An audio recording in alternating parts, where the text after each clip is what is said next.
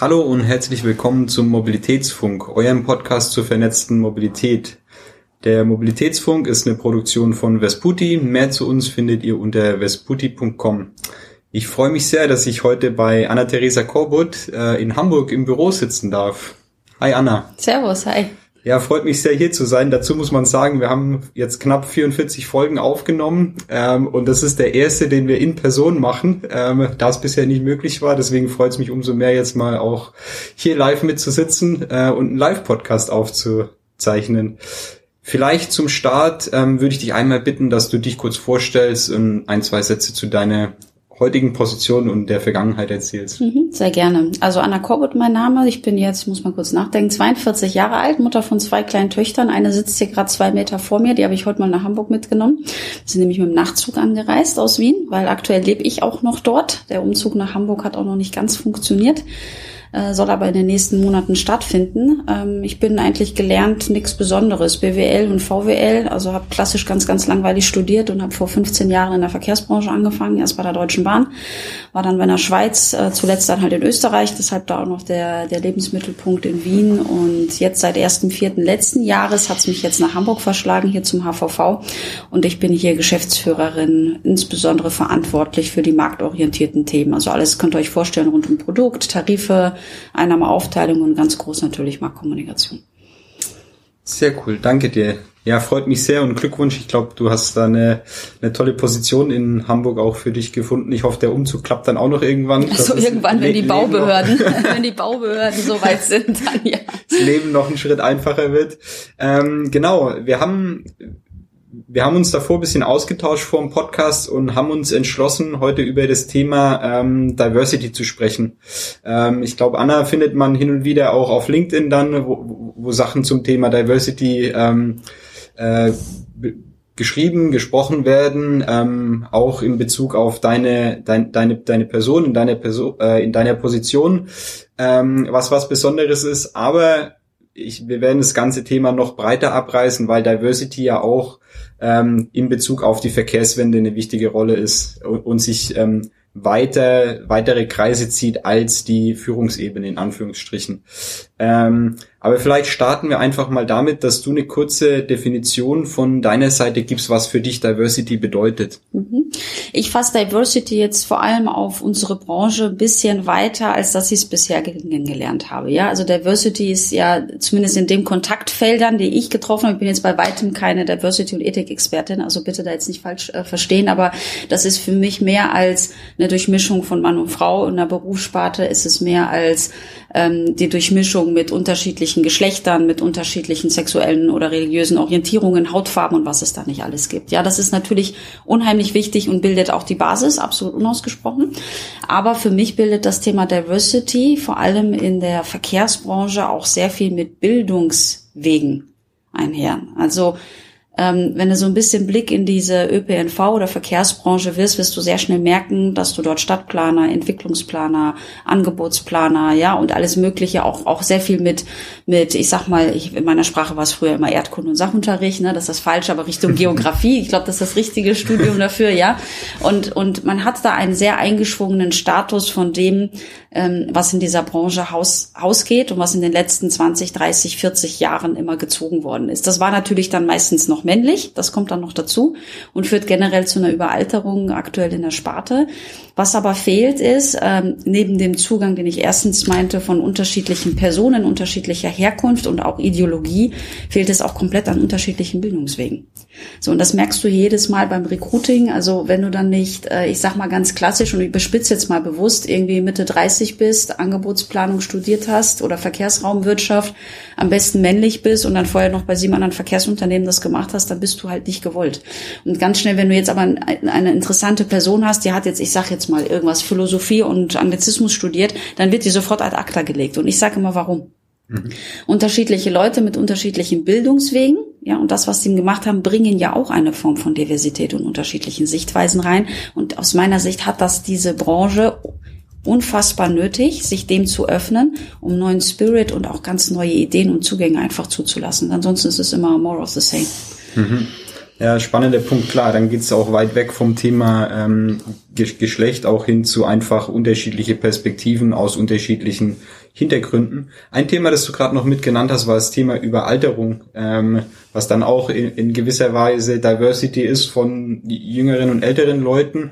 Ähm, kannst du da noch was zu sagen? Warum kommen, warum kommen nicht viele junge Leute in die Branche? Oder was, äh, eben genau deshalb. Also einerseits, weil, was ist denn passiert in den letzten Jahren in diesem ganzen Bildungssystem? Vorher gab es, also vor 30, 40 Jahren gab es mal, sage ich mal, zehn Studiengänge und dann hast du entweder irgendwas Betriebswirtschaftliches oder was Naturwissenschaftliches ne, oder Maschinenbau, Ingenieurswesen studiert und dann gab es dafür sehr eingeschlagene ähm, Berufsbilder, die darauf aufgebaut haben. So, und jetzt alleine in der Generation, ich bin mit meinem Studium geworden 2004, 5, da sprießen diese ganzen Bachelors und Master aus dem Boden. So, und jetzt 20 Jahre später, ja, also man kann ja gefühlt alles studieren. Und man ist dann auch überall. Man ist weltweit unterwegs, man hat überall, man kriegt für alles ein Erasmus oder sonst was Studienprogramm. Man nimmt sich gern mal eine Auszeit, man macht mal eine Weltreise, man kümmert sich um, um Menschen, um SOS-Kinderdörfer, also um, um soziale Aspekte werden dann immer stärker, ehrenamtliche Tätigkeiten.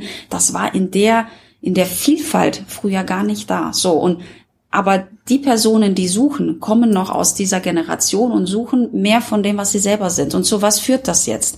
So und Live-Tests, wirklich, ich berichte aus täglichem Leben. Wir suchen jetzt auch eine Vielzahl an neuen Mitarbeitern im HVV. Und es ist mittlerweile so, dass ich mir deshalb jede Bewerbung selber anschaue. Weil ansonsten die Vorfilterung schon so stark ist und so viel rausgefiltert wird von Personen, die ich spannend finde, aber die nicht dieses klassischen, diesem klassischen Profil entsprechen. So, und wenn natürlich nicht offen gesucht wird, dann kommen diese neuen Leute nicht rein, weil sehr wenige in diese klassischen Bildungswege noch reingehen. So, und das gepaart mit dem Thema, dass ÖPNV oder Verkehrswesen noch nie sexy war, also in Deutschland schon gar nicht. Das ist ganz anders als in den skandinavischen Ländern. Aber so in Deutschland, als ich 2004 bei der Deutschen Bahn angefangen habe zu arbeiten, man hat die Welt nicht verstanden. Also mein Freundeskreis hat mich ausgelacht und ausgebuht. Ich hätte als bei der Lufthansa als Stewardess anfangen können. Da hätte ich ein höheres Ansehen gehabt als im Inhouse Consulting der Deutschen Bahn. Und ich will diese Jobs gar nicht werten untereinander. Ich sag nur, mhm. was, was in den, in den Gedankenspektren drin war. Und jetzt die Kombination aus engem Denken, ja, ähm, und, äh, und der Kombination aus, aus diese Branche ist jetzt per, per se keiner, der irgendwie nach einem super Abschluss gehst lieber zu McKinsey als hierhin. Mhm. Dann wird's unheimlich schwierig. Das führt zu einer klassischen Überalterung. Die Leute bleiben in ihrem System. Es dreht sich, ja. Ähm, Job Rotation gibt's kaum. Die Leute sitzen zwischen 20 bis 30, 35 Jahren auf ein und demselben Job. Sie mhm. waren zum Teil gar nicht mal in einer anderen Firma angefangen und aufgehört. Ja, das ist auf der einen Seite super, was Wissen angeht, aber auf der anderen Seite ja, es, es führt auch nicht zu dem neuen, neuen Ansatz, den diese äh, Branche bräuchte. Mhm. Ja, ist spannend. Das ist ja tatsächlich, was du genannt hast mit dem Thema, dass Leute ähnliche Leute suchen und die einstellen, ist ja auch so ein, nicht nur, es macht es nicht besser, aber es ist nicht nur ein ein Problem der ÖPNV-Branche, sondern ja auch so ein allgemein bekannter Bias, den Leute haben, wenn sie, ähm, wenn, wenn sie Leute einstellen, dass man so, ich glaube, es wird auch ein bisschen so kleinere Klons von sich selbst ähm, ja, sucht und das auch, richtig. man muss bewusst sein, dass es das Problem gibt ähm, und dann auch bewusst gegen, gegen vorgehen. Ja, man muss bei sich selber anfangen und bei sich, sich nicht fragen, warum kriege ich keine Leute, dann muss bei dir selber fragen, was tue ich falsch, dass ich keine Leute bekomme, weil andere rekrutieren ja und sie bekommen ja die Leute und das kann an unterschiedlichen Aspekten liegen. Ich suche falsch, ich bringe die falschen Anreizesysteme mit. Jetzt hat sich alles Richtung Homeoffice geöffnet, mhm. Work-Life-Balance. Deutsche Bahn geht jetzt hin und nennt ihre Jobs Arbeite von wo du willst Jobs. Da kann ich mich nicht hingehen und sagen, na ja, aber ich hätte gern schon, dass du viermal die Woche mindestens hier im Büro bist und du darfst dich freuen, wenn er einmal von zu Hause aus jetzt ist. Das geht dann nicht so. Und da kommen dann halt relativ viele, viele Aspekte zusammen. Mhm. Du meintest gerade schon, dass eine der Initiativen, die du dann machst, ist ja auch selber mehr Lebensläufe mit anzugucken. Ähm, was machst du sonst noch? Also ich, ich frage so konkret, weil dieses Problem Personalbeschaffung, da stolpern wir sehr oft drüber, dass uns aus der ÖPNV-Branche davon erzählt wird, dass es halt echt schwer ist, ähm, Leute zu finden. Ähm, was hast du da sonst noch für Tipps, wie man mit umgeht? Ich sag einfach mal auch offen drüber reden, ansprechen und mhm. Werbetrommel rühren. Also ich bin ja, ich bin ja sehr viel unterwegs, auch auf kommunikativen ne, und Events viel unterwegs, auch als Speakerin oder ein Podcast und ich kann immer nur wieder aufrufen und sagen, die Branche ist nicht viel schlimmer als jedes andere Großunternehmen. Also ich habe ja in, in meiner Vergangenheit auch sehr viel auf Kundenseite miterlebt und es war egal, ob ich da bei einem Unilever oder bei einem Nestle war oder bei irgendwelchen großen Weißern oder Coca-Cola als Kunde. Die klingen cooler, aber sind genauso langsam und zum Teil genauso verstaubt und haben genauso viele Konzernrichtlinien wie alle anderen und können sich nicht in der Form frei bewegen. Eins meiner größten Aha-Erlebnisse war damals bei Google in Zürich und ich dachte, das ist mega cool. Das Einzige, was mega cool waren, waren die Büros. Mhm. So, der ganze Prozess drumherum war schlimmer als äh, bei der Schweizer Bundesbahn. So und ähm, so und das muss man aber wissen, ja, weil es steht natürlich dann, es, es klingt cooler, es hat sehr viel mit Image zu tun und um dieser Branche einfach einen anderen Zugang zu gewähren, finde ich, brauchst du dann immer so diese Leuchtturmleute, die einfach rausgehen und auch positiv darüber sprechen und sagen, schaut mal, ich gebe mir das auch seit 15 Jahren, aber ich bin nicht Teil des Schiffs geworden. Mhm. Ja, also ich, ich nehme diese Verhaltensmerkmale nicht an, sondern ich, ich hinterfrage jedes Mal und natürlich eckt das dann auch mal an, weil ich werde nicht branchenkonform. Und ich bin da auch manchmal sehr radikal in meinen Aussagen oder in Themen, zu welchen Terminen gehe ich hin oder nicht, welche bringen, um einfach auch ein bisschen zu öffnen. Ich schaue mir Bewerbungen schon an, seitdem ich eigentlich Führungskraft bin, weil ich ein Gespür dafür entwickeln möchte, was kommen denn für Leute und ich lade bewusst Menschen ein, die überhaupt nicht drauf passen, aber die einen total spannenden Lebenslauf haben, weil die halt irgendwas total crazy in ihrem Leben gemacht haben oder ein total geiles Hobby haben, was mich interessiert. Ich will ja den Menschen kennenlernen. Mhm. Weißt du, die, die, das ÖPNV zu lernen, ja, das ist Ringelpiez mit anfassen. Ja? Also das, das, das geht, das kann jeder. Man muss aber eine Grundbegeisterung von der Type sein und ÖPNV ist ein Netzwerkthema und du musst halt ähm, so, so, so ein Menschenfänger sein, so einfach mhm. Lust haben, dich auch mal reinbeißen durchhalten. Und das sind so Typen, die ich suche. Und ähm, ich, ich spreche viele drauf an. Ich mache sehr viel Jugend- und Kinderarbeit, mhm. ja, und bringe an dieses System heran und sagt, schaut einfach, es ist gar nicht, es ist nicht so verkehrt. Und ist, und das ist, was mich freut. Und der Wandel, den du da draußen schon merkst, ist, dass die aktuelle Generation auch nach Aufgaben sucht, die einen Beitrag leisten zur zum Klimaschutz, zur Nachhaltigkeit, dass auch etwas sehen, sie bewegen etwas, was sinnvoll ist, nicht nur für sie, ihre Generation, sondern auch für die später. Und dann muss ich sagen, na ja, dann seid ihr in der Verkehrswirtschaft echt gut aufgehoben, egal ob im ÖPNV oder in der Logistik. Ja. Ja, um da auch bisschen Werbung für euch zu machen, ich bin ja ins Büro reingelaufen und erstmal habt ihr auch ein schönes Büro. Ich weiß nicht, wie es bei Google in Zürich aussieht, aber hier in Hamburg, Hamburg ist auch eine nette Stadt. Ähm, und die Atmosphäre im Büro ist auch sehr positiv. Also man trifft sehr viele freundliche, ähm, lachende Gesichter, wenn man Definitiv. reinläuft und fühlt sich gut. Genau, so, jetzt habe ich mich beworben im ÖPNV, bin drin. Ähm, dann nehme ich an, vor allem wenn ich, sag mal, nicht den klassischen Hintergrund habe, ähm, dass du mich dann vielleicht eingestellt hast, aber ich dann trotzdem auf sehr ähm, große Hürden auflauf ähm, in meinem Alltag was sind da die Hürden, die du auf deinem Weg ähm, überkommen musstest und was wären da vielleicht so deine Tipps auch, ähm, wenn man als diverse Person in den ÖPNV-Betrieb reinkommt? Wie soll man sich verhalten, umgehen? Was sind, was sind Sachen, die man tun sollte und Sachen, die man nicht tun sollte?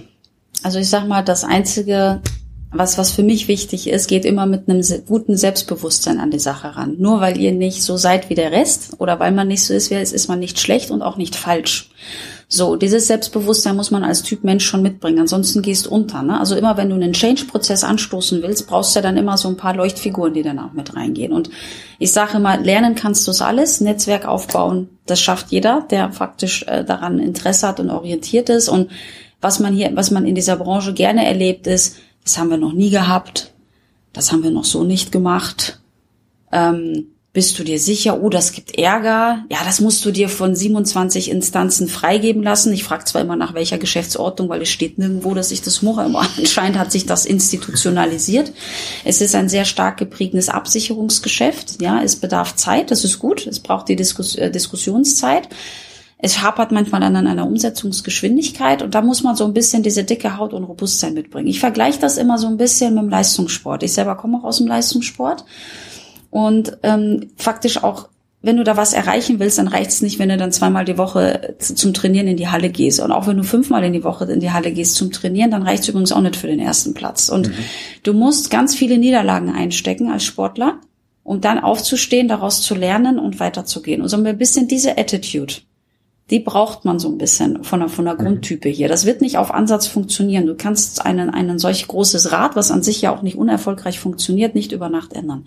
Das musst du auf jeden Fall mitbringen. Und ich kenne viele Leute, die auf sowas richtig Lust haben, die auch Lust haben, umzukrempeln, die so ein mhm. bisschen Machertypen sind, die sagen, ja, ist okay, dann ist halt ein bisschen anders und verstaubt vom Image, aber dann lass es uns rocken. Lass uns einfach mal ein paar Leitplanken reinfallen. Und alleine seitdem ich hier beim HVV bin, ob wir jetzt diesen Redesign gemacht haben, jetzt die 9-Euro-Themen, die da rauskommen, in einer Geschwindigkeit Geschwindigkeit, die deutschlandweiten seinesgleichen sucht. Wir sind innerhalb von vier Wochen startklar und können dieses 9-Euro-Ticket verkaufen. Und da sind wir mit Abstand mit am weitesten, zusammen vielleicht noch mit zwei, drei anderen in Deutschland, die so weit vorangeschritten sind. Das geht schon, wenn du willst.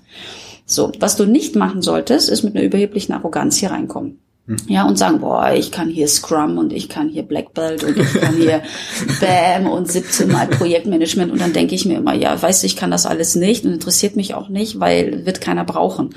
Ja, ich suche wirklich sympathische, empathische Leute und das, was du von einer guten Erziehungsstube von zu Hause hast, das darfst du gerne hier ins Büro mitbringen, ja. Und dann, die Leute sind erfolgreich und die sind gut. Aber ich brauche mhm. keinen Angeber und ich glaube, brauche auch niemanden, der dann meint, dass er den Alten, in Anführungsstrichen, dann erklärt, wie es rennt. So ist es nicht. Erstmal musst du von den Alten, in Anführungsstrichen, na, verstehen, wie es rennt, um dann zu überlegen, wie kannst du es anpassen? Ist es anpassungsfähig und welchen Weg kannst du es anders schnitzen und wie nimmst du die Leute mit? Und dann musst du aber den Mut haben, das auch vorzumachen. Ja. So, und auch da gibt's genug Beispiele, wo man dann auch immer sagen muss, okay, verstanden, Problem allokiert, verstanden, kann man anders lösen. Jetzt traue ich mich, das zu machen, nehme die Leute mit und die sehen, aha, ist nicht gestorben, ist nicht aufgehängt worden, ist nicht äh, aus dem Job geschmissen worden, funktioniert. Alle mhm. zufrieden. Mhm. So, und das, das sind die Learnings, solche Typen Vielleicht auch viel Anforderungen. Ich weiß es nicht. Ich finde einfach so, es ist so eine, ja, ich sag mal, jeder, der Bock da draußen hat, momentan sprießen ja so Start-ups und Leute mit Anfang 20 machen sich selbstständig, finde ich alles super, aber genau solche Typen sind das, ne? Mhm. Ja, klar. Ja, und ich meine, es ist, es ist ja oft auch schwer zu beschreiben, ähm, weil es dann ja auch so ein bisschen dieses Bauchgefühl bis ja. mit, mit ist, dass man in so einem Gespräch hat oder halt auch ähm, nicht hat. Und ähm, deshalb sage ich noch ganz kurz, und deshalb musst du dir auch alle Lebensläufe anschauen. Ja. Weil das steht nirgendwo im Lebenslauf. Wenn da drauf steht, ich habe das studiert und jenes studiert und 17 Praktika und irgendwas gemacht, sage ich, das, das hilft in der Fachlichkeit, aber es macht aus dir erstmal keinen besseren Menschen. Ja. So, und ich brauche ja am Ende, um zu verändern, den Typ dahinter. Ich sag mal, das Highlander-Syndrom brauchst du ein bisschen, ne? Also ja. wer den Film kennt, weiß, du brauchst einen, der um ihn hinschreit, brüllt, ne? Und dann alle hinterher und, und diesen Spirit aufweckt. Und diese Leute sind, die sind, die sind total willkommen. Und da ist es mir wurscht, was die gelernt und studiert haben oder Ausbildung oder was auch immer gemacht haben. Mhm. Ein, ein, ein Thema auch so als Anekdote von uns vielleicht. Wir haben, ähm, wir sind auch schon eine ganze Weile in der ÖPNV-Branche unterwegs und am Anfang branchenfremd natürlich auch ähm, versucht, mit vielen ÖPNV-Betrieben zu sprechen. Ähm, und da haben wir sehr stark versucht, weil viele Verkehrsbetriebe ja auch davon sprechen, dass sie jetzt vom Betreiber zum Dienstleister werden. Da haben, war unsere unsere Konklusion davon, okay, dann müssten, dann müsste es alles ja äh, nutzerfokussiert sein. Äh, das heißt, wir haben versucht, viel über User Experience zu sprechen, aber es sind dann auch auf die Organisation ähm, gestoßen, die du bisschen beschrieben hast, wo halt wirklich so die Planung und der Betrieb eigentlich doch noch von der Organisation her im Vordergrund steht und wo dann dieses ganze ähm, User Experience Thema eigentlich äh, nicht so wirklich ähm, ja als Entscheidungsgrund mit ähm, mit berücksichtigt wurde. Und deswegen auch in die Richtung noch die Frage vielleicht, weil wenn du jetzt die richtigen Leute hast, aber die sitzen dann in der falschen Struktur, sage ich mal, ähm, dann hat man ja eigentlich wieder ein Problem. Und da vielleicht die Frage an dich, wie, ähm, wie arbeitet ihr dran, dann auch so Strukturen zu schaffen, um wirklich diesen Schritt auch vom ähm, Betreiber zum Dienstleister zu gehen? Also du wirst diese Welten nicht so schnell auflösen können. Ne? Also das merkst du selber aus deiner Erfahrung. Diese Branche kommt aus dem Eisenbahn, Schienenbau und aus dem Planungsbau. Und da gibt's eine Hierarchie. Mhm. So, die erste Hierarchie ist, ich baue mir meinen Zug, meine Tram, meinen Bus, was auch immer, selber. So. Und dann gibt's die Angebotsplan. Das heißt, als erste kommt der Zug als schienengebundene S-Bahn, U-Bahn, dann kommt, ne, dann kommt irgendwann mal kommt der Bus, dann kommt lange nix, ne, und dann kommt irgendwann Mikromobilität oder sowas. So. Und das ist, sage ich mal, schon eine Stufe in der Planung und die ist natürlich omnipräsent und dominant. Auf der einen Seite berechtigt, du hast Qualität, Pünktlichkeit, Sicherheitsaspekt und das Angebot bestimmt natürlich am Ende des Tages das Geschäft. Das Angebot ist nur nicht kundenorientiert kundenorientiert im Sinne ja der Taktung, der Frequenz und wo ist meine Haltestelle, aber es ist nicht kundenorientiert im Sinne des Tarifs, der Kommunikation, der Ansprache, des Erlebnis, der Erlebniswelt. Ja, mhm. so und dann schaut mal euch mal ganz kurz an, was die Automobilbranche da draußen macht. Erstmal hat sie sich ja komplett neu erfunden. Ja, jetzt mit der ganzen Elektromine, die ganzen so Elektrosuffs und alles, was darum sind, mega spacig. Die sehen alle aus wie aus dem Mission Impossible Film oder aus irgendeinem James Bond Future Film. Mhm. Ich frage mich mal, warum das vorher nicht ging.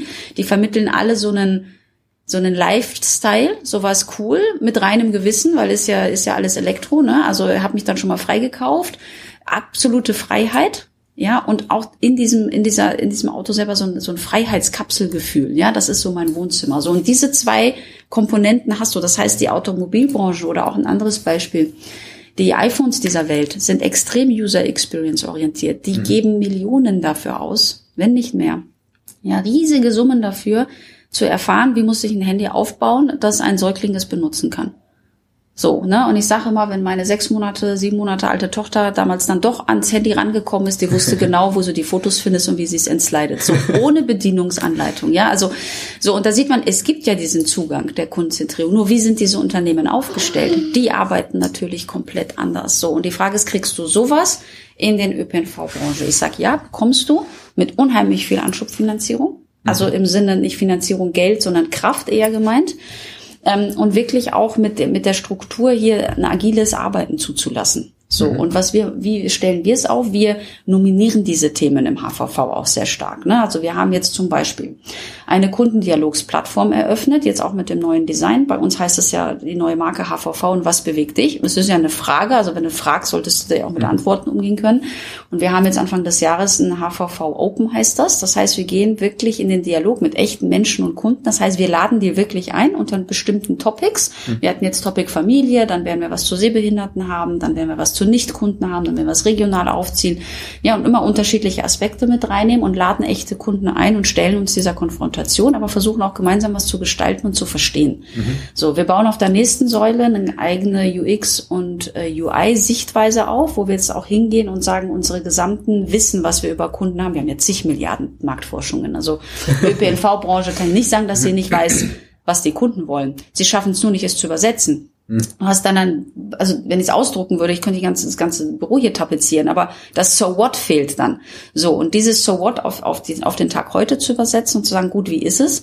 Und vor allem in so einem Verbund mit 28 Verkehrsunternehmen musst du es dann ja auch schaffen, das Erlebnis, ne, über, über 60 Prozent unserer Kunden steigen um und bedienen sich unterschiedlicher Verkehrsteilnehmer da musst du ein einheitliches Kundenerlebnis schaffen. So, und dazu mhm. soll dieses UI UX Board oder diese, diese Community helfen, über den verbundenen Layer zu bringen. So, und das machst du natürlich mit den richtigen Leuten, mit den richtigen Analysen, aber auch das damit, dass die Führungsmannschaft im HVV das auch erkannt hat. Und das ist ein ganz langer und wichtiger Prozess. Du wirst das sonst nur, wirst sonst nur gegen gegen, gegen Widerstände kämpfen, wenn du auf der Top-Ebene nicht das Commitment hast. Und das ist da. Und deshalb haben wir im HVV auch eine sehr gute Basis, dieses, dieses ganze Thema Kundenzentrierung auch vergleichsweise zu anderen beschleunigend ähm, auf die Schiene oder auf die Straße zu bringen. Aber natürlich wirst du auch hier immer diese Widerstände haben oder diese Fragen kommen entweder aus der Angebotsplanung oder das zweite, was halt auch jeder kennt, ist IT. Ne? Also wenn du mit der IT dich hinsetzt und willst dann irgendwas äh, Digitales machen, dann kommt am Ende nichts bei rum. Nicht, weil die Leute schlecht sind, sondern weil sie aus IT-Sicht denken. Ich komme mal aus der Welt IT Follow Strategy und ich sag dir erst, wie es aussieht und dann baust du es, sonst hätte es das iPhone nie gegeben.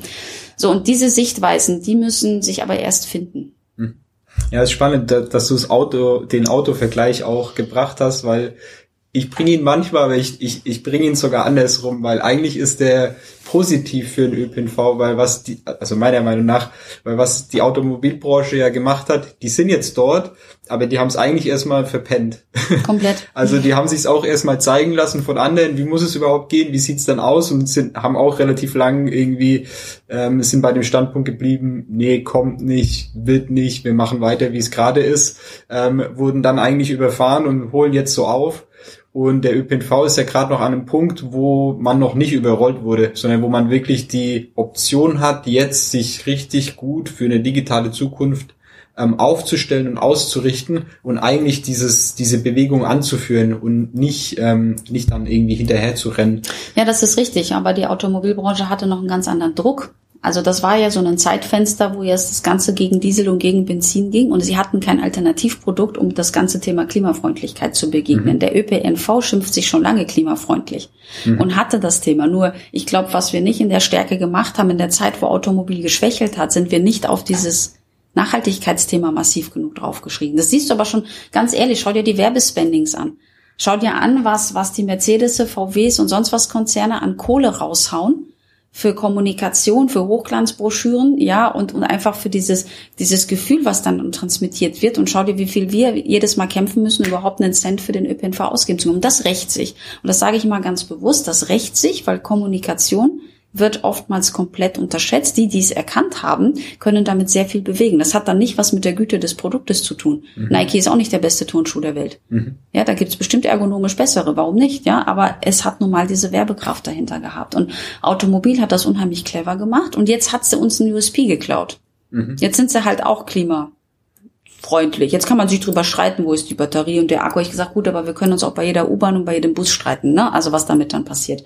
Darum geht's nicht. Ähm, die Frage ist, was bleibt dir dann noch als Differenzierung? Jetzt kommt die Diskussion Stau, jetzt kommt die Diskussion Platz. Also ne, für wem gibst mhm. du den Platz, dem ja. Auto oder den Leuten? Aber es wird halt immer dünner, die Ebene der, der Vorteilsargumentation. So, und ich glaube, man muss dann auch man muss dann auch diesen Mobilitätsgedanken, der ja dann auch in dieser Generation, an, man muss nicht alles besitzen, sondern teilen, ist ja bei Autos anscheinend jetzt auch cool mit den Carsharing. Ja, ÖPNV ist nichts anderes als Teile den Bus, Teile die U-Bahn. Es ist genau das Gleiche. Aber warum schaffen wir es nicht, in der gleichen, in dem gleichen Coolness-Faktor dieses Sharing mitzugeben? Carsharing ist nichts anderes als U-Bahn-Sharing. Hm? So. Und und, und das muss man vielleicht einmal mal durchdenken, warum hapert's dann bei uns? Also ich finde mhm. so eine U-Bahn eigentlich schon, also so technisch gar nicht so verkehrt. Und jemand, der mal vorne bei so einem U-Bahn-Fahrer mitfahren durfte, also schon cool, wenn er da so in die Tunnel rein und raus, ja. das hat auch schon eine Flair. Es ist jetzt nicht nur anders, aber ich glaube, uns, uns fehlt da der Zugang und eben auch dieses Bewusstsein. Ne? Und Bewusstsein schaffst du auch immer nur, wenn du drüber redest. Und das machen zum Teil andere mit viel mehr Druck.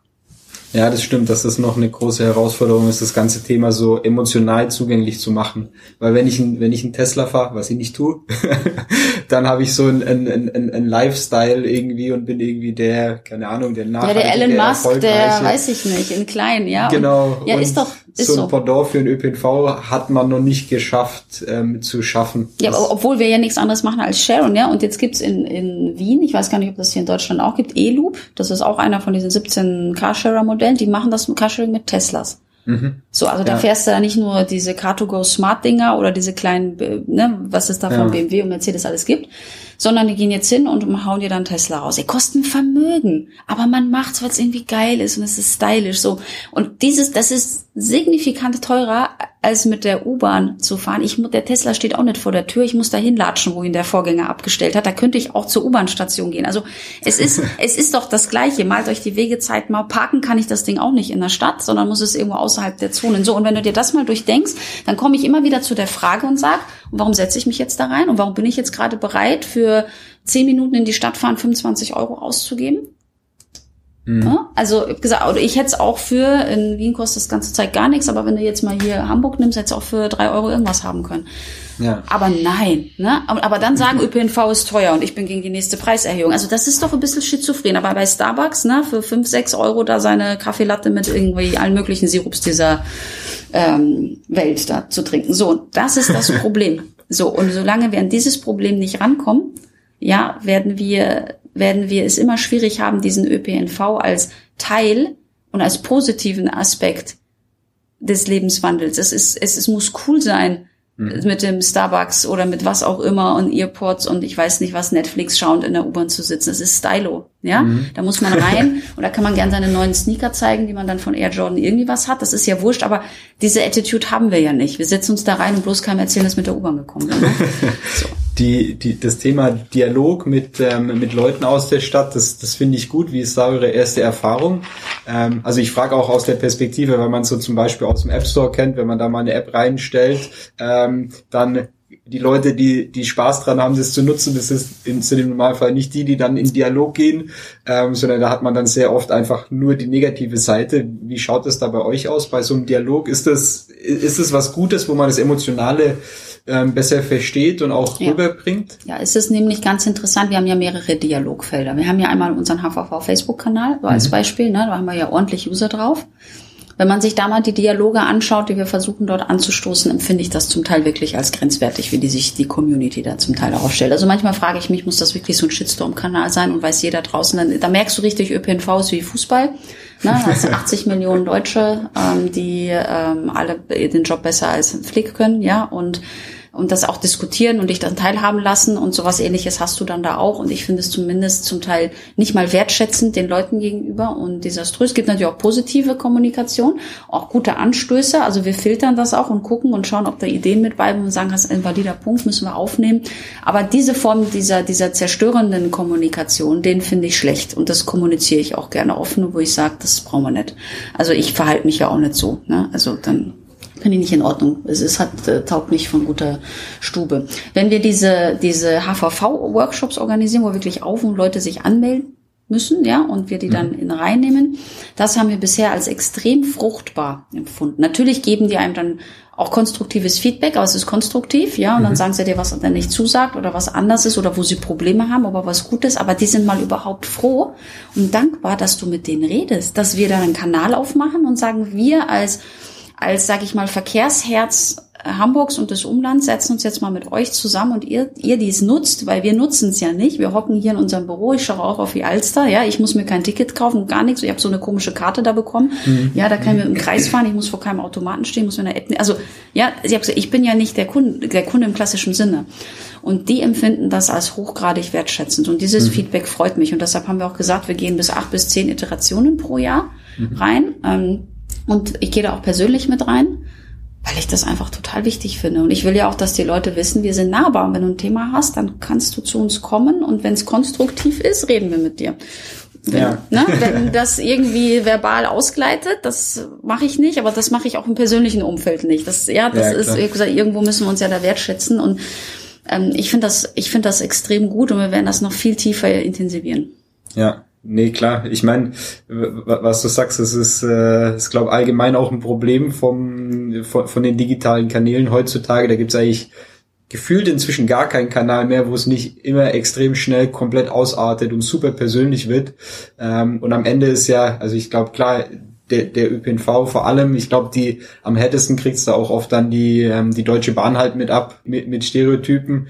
Ähm, wobei ich, ich würde gerne eine Anekdote aus Hamburg bringen, bin aber kein Hamburger, deswegen muss ich die Bahn nehmen. Ähm, dort ist mir schon aufgefallen, wie das ganze Thema Kundenfokus halt echt in, ins Zentrum genutzt ist, weil so der Umgang mit Kindern, die, die Durchsagen, wie, wie die Leute mit einem umgehen, hat sich schon extrem positiv entwickelt, finde ich. Und man hat da echt Spaß dabei, auch in der Inter Interaktion bei einer Fahrkartenkontrolle sogar, dass die Leute dann irgendwie freundlich sind. Ähm, ja, und, und, auch nahbar. Ich kann das auch nur bestätigen. Ne? Wir sind ja auch heute mit dem Nachtzug aus Wien angereist und es ist so, wenn du, ich hatte mir da so ein Single-Abteil gebucht, mhm. ne?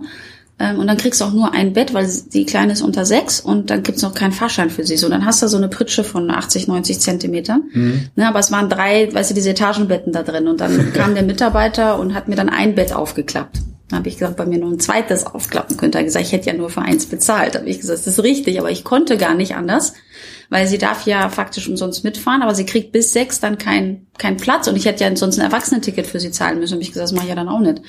Und der war super nett und hat gesagt, ja, nee, ist klar. Dann hat er sie sich angeschaut, sie ist halt groß gewachsen, meine Fünfjährige, und hat gesagt, und das ist, das sind ja diese Kleinigkeiten. Und ich glaube, das ist das auch, was du meinst. Also du erlebst das im Service, du erlebst das in, in dem Dialog.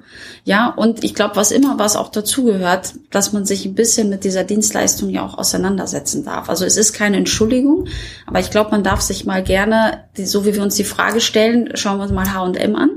H&M mhm. macht ja maximal ein auf Conscious und alles ist nachhaltig und verkauft deine getragenen Klamotten. Vinted, das gleiche, ja, ist dafür super. Ich bin, ich bin highly frequent Top Premium Userin dafür. Alle meine Kinderklamotten sind gebraucht von der Plattform, kauft da gar nichts neu, nur Unterhosen.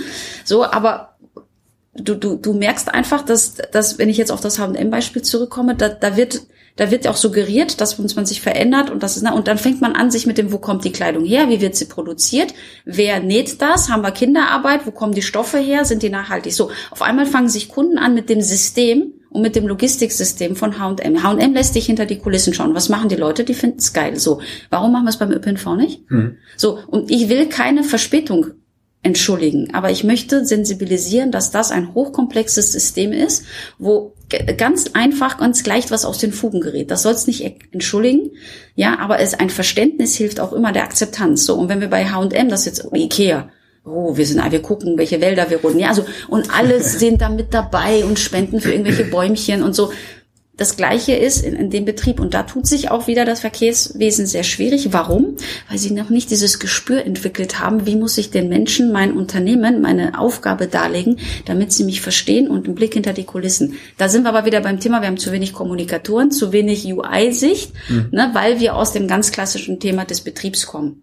Und ja. ich muss nicht erklären, warum mir jetzt die S-Bahn oder die U-Bahn oder der Bus zu spät gekommen oder ausgefallen ist. Wenn du dich ein bisschen mit dem System befasst, und das tun Kunden, sie tun es auch woanders, sehr mhm. gewissenhaft sogar, bis hin, dass du schaust, ob bei Nespresso, wo die Kaffeebohne herkommt.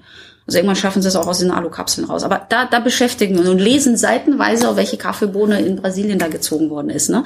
Hat sich denn einer mal angeschaut, wie Netzplanung funktioniert und wie, wie krass das ist, dass das alles da draußen überhaupt läuft und da fehlt uns auch noch so der Zugang. Also sag mal, das, das ist, das hat sehr viel mit auch nicht Erziehung wie du machst das und das, sondern Wissen, Wissensvermittlung mhm. zu tun und Wissensvermittlung hilft immer auch dem Verständnis. Ja, ja, das ist sehr spannend. Also ich bin äh, ich bin sehr gespannt und äh, wünsche euch und allgemein der Branche da auch Erfolg bei, weil das glaube wirklich mit, mit ein, einen der Kernelemente halt ist, dass das Ganze klappt, dass die Leute auch irgendwie eine, eine persönliche Beziehung zum ÖPNV mit aufbauen ähm, und da irgendwie eine, ja, so eine, eine Persönlichkeit mit verbund, verbinden auch ähm, und sich mit identifizieren. Es ist super spannend und ich freue mich da auch zu beobachten, was ihr da noch so macht und was bei, bei rauskommt ähm, bei euren Initiativen, auch bei den Gesprächen. Ähm, ja, wir sind damit dann auch schon am Ende der Sendung. Ähm, es ging schneller als äh, als gedacht persönlich. So digital fühlt sich's länger äh, an und äh, persönlich geht's irgendwie ruckzuck. Ähm, hat mich aber sehr gefreut, dich hier besuchen zu dürfen. Danke, dass du da ähm, warst. Und den Podcast aufzuzeichnen. Ähm, genau, noch kurz zum Schluss. Unseren Podcast findet ihr unter mobilitätsfunk.de oder in ähm, jeglicher Podcast-App eurer Wahl. Ähm, wir freuen uns auch sehr, wenn wir Feedback ähm, oder Ideen für neue Folgen bekommen ähm, oder natürlich auch bei Fragen immer gerne melden. Ähm, unter mail.vesputi.com könnt ihr uns ähm, immer gerne erreichen. Ja, dann vielen Dank und bis zum nächsten Mal. Ciao. Tschüss.